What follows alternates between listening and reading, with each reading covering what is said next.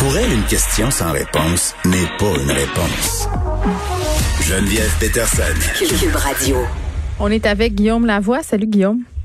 Bonjour. Écoute, euh, notre épisode de Games of Thrones se poursuit au sein du Parti républicain.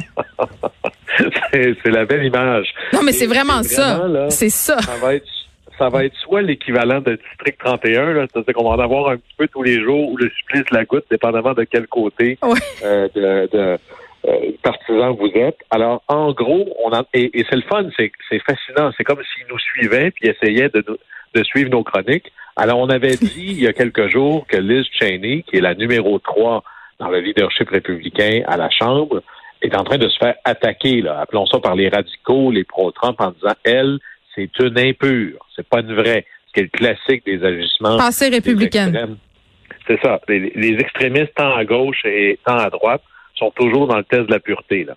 Et là, hier soir, c'était un peu une grande réunion à porte fermée, et c'est ça qui est important, pour le dire, d'abord, les républicains vont se parler entre eux.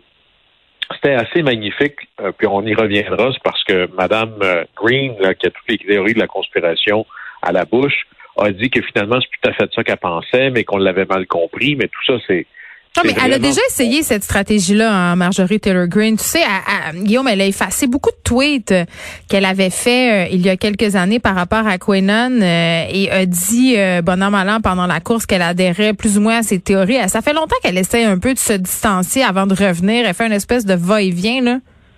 Oui, mais c'est assez, c'est toujours fascinant en politique, quelqu'un qui essaie de se distancer de soi-même. Oui, les gens qui effacent leurs tweets. Éric Duhem aussi a fait ça, efface des tweets. Ben, mais, là, on va trouver que YouTube a la mémoire longue. C'est ça, hein? Mais oui. C'est même pas genre, on pourrait à la limite prétendre quelqu'un a pris le contrôle de mes médias euh, soucieux, euh, c'est pas moi qui a écrit ça, ou je l'ai mal écrit, ou je me suis mm. trompé. Là, il y a une série d'entrevues où on l'entend dire, il n'y a pas d'avion dans le Pentagone. Et, la plus magnifique de toutes les, les, dérives conspirationnistes, c'est, je ne sais pas si vous saviez ça, moi je viens de la campagne. Alors je sais que les feux de forêt se, se démarrent d'une certaine façon, mais Mme Green, elle, qui doit en savoir un peu plus que moi, dit que c'est à cause d'un rayon laser juif. C'est très important, si le rayon laser est musulman, là, ça a l'air que c'est pas assez dangereux. Et c'est ça qui causerait les feux de forêt en Californie. je l'avais jamais entendu, celle-là. On est à plusieurs niveaux de, de folie avancée dans la conspiration, mais ce qui est épeurant, c'est que ça pogne. Alors, hier soir, il y avait le vote à savoir, puis c'est normal. on, prend tous les républicains ensemble, on dit, ben, votez qui va être votre numéro un, numéro deux, numéro trois, ce qu'on appelle la conférence. C'est un peu le groupe dirigeant, l'état-major des troupes. Et c'est un vote euh, euh, sur un bulletin euh, caché, c'est-à-dire qu'on vote en secret, un vote secret. Et en gros, elle a eu à peu près le deux tiers des votes, Mme Cheney, une très grosse victoire, mais il y en a 61 qui ont voté contre elle, contre Mme Cheney. Ce qui est fascinant, ça, ça veut dire que 61 républicains à la Chambre qui ont voté contre Mme Cheney et en sous-main avec Mme Green. Ce qui est fascinant, c'est que quand on a voté pour savoir est-ce qu'on reconnaissait les votes que M. Biden avait reconnus, mm-hmm. avait, avait obtenus, il y en a 147 des, des, républicains qui ont voté en disant non, c'est pas des vrais résultats. Fait ça, ça veut dire que quand la porte est fermée, il n'y a pas tant de républicains que ça qui trouvent que la dérive de Trump se tient. Mais quand c'est à visage découvert et que là, la base républicaine regarde et se prépare à potentiellement punir les impurs, ben là, le, courage diminue pas mal. Et là, ce qui va être fascinant, c'est que plus tard cet après-midi et demain, là, c'est un vote de tous les membres de la Chambre, un peu comme si tous les députés de l'Assemblée nationale votaient à savoir est-ce que Mme Green va garder ses comités ou pas.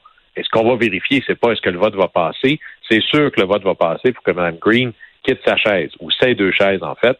Ce qu'on veut voir, c'est il y a combien de républicains qui, là, publiquement, vont voter pour la condamner, elle.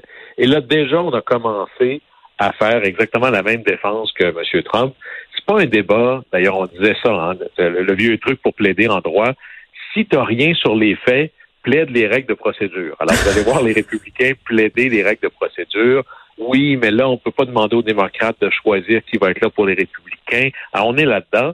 Mais d'ailleurs, le leader républicain à la Chambre, au Sénat, c'est M. McConnell, qu'on voit souvent. À la Chambre, c'est un gars qui s'appelle Kevin McCarthy. Et c'est très drôle parce que Mme Pelosi, la leader des démocrates, Vous savez qu'aux États-Unis, quand on donne notre nom et on est en, politique, au bout de notre nom, il y a quelque chose d'écrit. Nous, ça va être écrit PQ ou PLQ ou mhm. autre. Là, on écrit normalement D ou R pour démocrate ou républicain, tirait le code de notre État. Deux lettres, là. CA pour Californie, mhm. QC pour Québec. Et là, les, les démocrates ont dit, ben, Kevin McCarthy, Q-CA. Alors, il n'est pas capable de condamner QAnon. Et là, il a sorti une phrase. C'est tellement triste que c'en est choquant. Il a dit, et je cite, euh, ben, à propos de, de Canon, là, je les connais pas, je sais même pas vraiment c'est qui. À un instant, là. D'ailleurs, c'est exactement ce que Trump ben, exactement, c'est ce que j'allais dire. Euh, il savait pas trop, tu sais. Non, je ne sais pas vraiment c'est qui. On en parle même à Montréal, mais lui, le leader. C'est pas trop. C'est pas clair. Qu'est-ce hmm. que c'est QAnon tellement qu'il peut même pas le prononcer comme il faut. Alors, ou bien il était coincé en dessous d'une roche depuis au moins 4-5 ans, ou vraiment on est dans une nouvelle manière de faire de la politique, puisque l'on ne parle qu'à notre monde à nous. Là, on peut dire n'importe quelle niaiserie, mais lorsqu'on est confronté très rarement à devoir s'expliquer, ben là, c'est le mensonge qui devient la soupape. J'ai pas vraiment dit ça, euh, je les connais pas vraiment. Et à un moment donné, il va falloir que tous, tous et chacun, je vais vous dire comme ça, à partir du moment où on va cesser de tolérer le mensonge, ou à partir du moment où on va cesser qu'on puisse mentir sans pénalité très grave, ben les gens vont arrêter de mentir.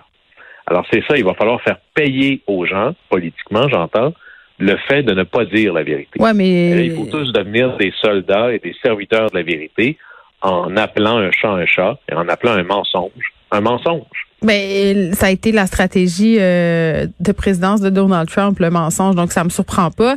Et il y a des gens euh, qui ne dérougissent pas, qui continuent à, suivre Trump. Et là, on a un super Trumpiste qui se prépare déjà pour 2024. Oui, et, et si vous pensez que à la limite il y avait de l'espoir parce que M. Trump est passablement âgé et qu'à un moment donné le Saint-Esprit va faire sa job, là c'est un jeune sénateur du Missouri qui est un endroit quand même assez conservateur. Mm. Euh, Josh Hurley euh, et, et euh, pardon, Josh, qu'est-ce que je raconte moi? je me suis trompé dans mes noms. Josh Haley. Oui. Et c'est un jeune sénateur, il a 41 ans. Et avant ça, il était procureur de l'État. Toutes les positions les plus conservatrices que vous pourriez imaginer, il les a. Et en double. Par exemple, on enlève... Un être d'exception. On enlève le financement puis les, les, inspecteurs au ministère de l'Environnement. Mm. Enlevez-moi ça, ces règlements-là très côté droite religieuse. Et lui, il est vraiment dans je veux être l'héritier du mouvement Trump. C'est ça la vraie bataille hmm. qu'il y a derrière. Et il est sénateur, il est élu pour six ans et il a 41 ans. Alors vous allez voir, vous allez entendre ce nom-là de plus en plus souvent et clairement, il est en train de se, pour prendre le mot en latin, de se brander, de se donner une marque de commerce comme celui qui résiste malgré tout. Vous savez que tous les membres du cabinet de M. Biden doivent être approuvés par le Sénat. Hmm. Eh bien, lui, sur une question de principe, a voté contre tous les candidats de M. Biden. Évidemment, ils ont été euh, élus, avec, acceptés avec une très, très forte majorité. La vaste majorité des républicains ont dit que ce sont des gens compétents, même si je suis pas toujours d'accord avec eux. Le président a le droit de choisir son cabinet. Lui, il a voté contre tout ce monde-là. Alors, on est vraiment dans une logique de jusqu'au boutisme, mais c'est clairement, trompons-nous pas, là, c'est un positionnement. Vous savez, faire campagne pour se présenter à la présidence, officiellement, ça dure 18 mois, mais dans les faits, ça commence maintenant. Oh mon Dieu, ça me fait peur. on n'a pas envie qu'il soit là. OK. Euh, hier, on se parlait euh, du transport euh, interurbain de ce fameux 10 millions promis par le gouvernement. Je te posais la question, est-ce qu'on va se rendre en Gaspésie? Et là, ça aurait l'air que non. Tu, Kéolis, qui ajoute l'insulte à l'injure. Bien, évidemment, on lit la nouvelle tout le monde en même temps, c'est-à-dire, bon, on y va plus parce qu'on n'a plus assez d'argent. Mm-hmm. Le gouvernement qui se pose pas deux questions, fait aucune analyse, se dit ah ben c'est très bien, je vais vous redonner plus d'argent. Hein, on joue dans le film. On va vous donner 10 millions. Évidemment qu'on imagine que ça veut dire OK, je vais y aller. Non. Théodis sort en disant oui, non, euh, on pense pas qu'on va y aller plus là. Ben écoute, c'est super. Oui, tu dis, OK, c'est, pensez-vous que moi, peut-être qu'on Est-ce que je pourrais avoir un peu de millions? Je pourrais-tu avoir un peu de millions si s'ils vont pas? Pourrais leur demander un chèque back. Il y avait Mme Marois, quand elle était ministre de la Santé, je pense. Un jour, s'était fait poser une question, puis il y avait une affaire qui avait aucun bon sens. Et elle avait dit quelque chose que j'ai retenu, et c'est une expression qu'on n'entend pas assez souvent. Elle avait dit, il y a des coups de pied au derrière qui se perdent. Et là, c'est vraiment ça. Il y a toujours bien une limite. C'est pas là euh, le village de Saint-Clinclin, là. C'est le gouvernement du Québec. Et il va falloir que le gouvernement du Québec dise c'est pas vrai qu'un transporteur va venir m'humilier de la sorte. Déjà qu'il desservait très mal les Québécois, il y a toujours bien des limites et je ne vais pas tolérer que cette conversation-là continue comme ça. Et je vais le faire sauter, le régime tel qu'il est. On va en écrire un pour le monde plutôt que pour les transporteurs. Et franchement, il y a des coups de pied au derrière qui se perdent. en effet. Guillaume, on te retrouve demain? Au plaisir. Bye bye.